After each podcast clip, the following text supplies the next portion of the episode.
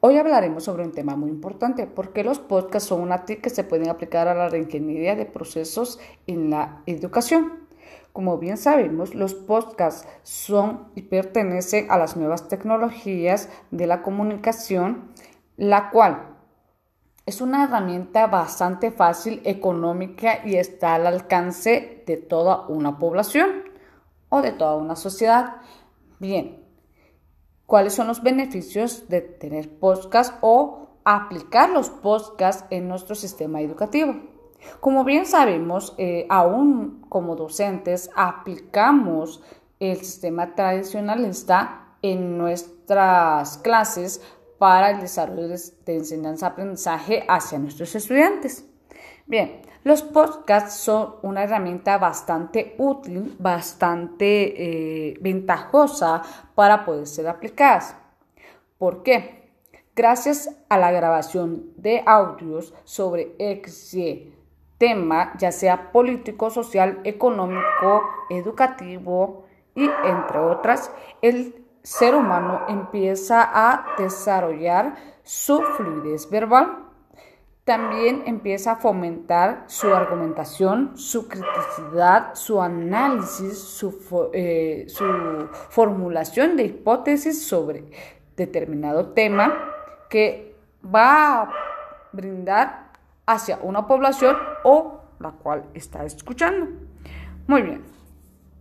También acá el ser humano empieza a, desarrollar mejor su dicción, cohesión y también aplica la corrección lingüística de su idioma.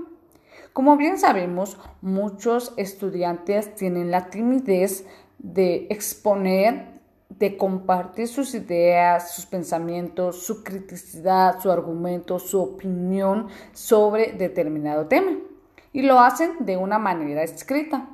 Entonces, para eliminar esa barrera, sobre todo fomentar la seguridad del estudiante, es necesario que como docentes apliquemos esta herramienta, ya que aquí empieza el cambio, es aquí cuando el estudiante sí o sí debe de investigar, analizar, formular su idea, su pensamiento, su criticidad sobre un determinado tema para poder grabar y compartir, ya sea para sus este, compañeros, a su docente o simplemente para poder mejorar su fluidez verbal, su expresión oral, eh, así eliminar la inseguridad, la, la falta de seguridad en su discurso.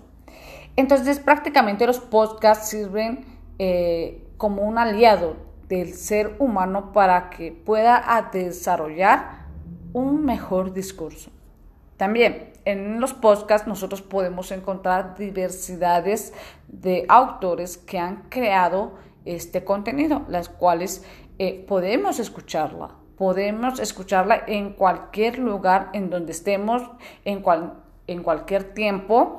Eh, simplemente es ponerse los audífonos eh, o escucharla, reproducir este, ese contenido de mi interés y solo así este, yo o la persona va haciéndose, imaginándose, analizando y debatiendo eh, con él mismo o con el autor de ese podcast. Bien. Entonces, Sí, en efecto, sí es aplicable, ya que es un recurso la cual, como mencionaba anteriormente, es fácil de utilizarla. Existen herramientas eh, o plataformas o aplicaciones que nos ayudan a grabar estos podcasts eh, de manera gratuita, sin ningún pago. Y también, pues, hace a que nosotros demos un paso más a la educación, de ya evitar eh, un porcentaje de recibir resúmenes, recibir comentarios críticos, personales, em, artículos de opinión, textos expositivos, este, análisis, eh, diagramas, mapas conceptuales, mapas mentales sobre XY eh, tema de manera escrita, porque muchas veces hasta los estudiantes ni siquiera conocen de qué trata el tema. Entonces, con la ayuda del podcast, el estudiante va a analizar, va a eh, buscar su estrategia de poder brindar, sintetizar de una manera breve, clara y concisa su idea sobre X y Y tema.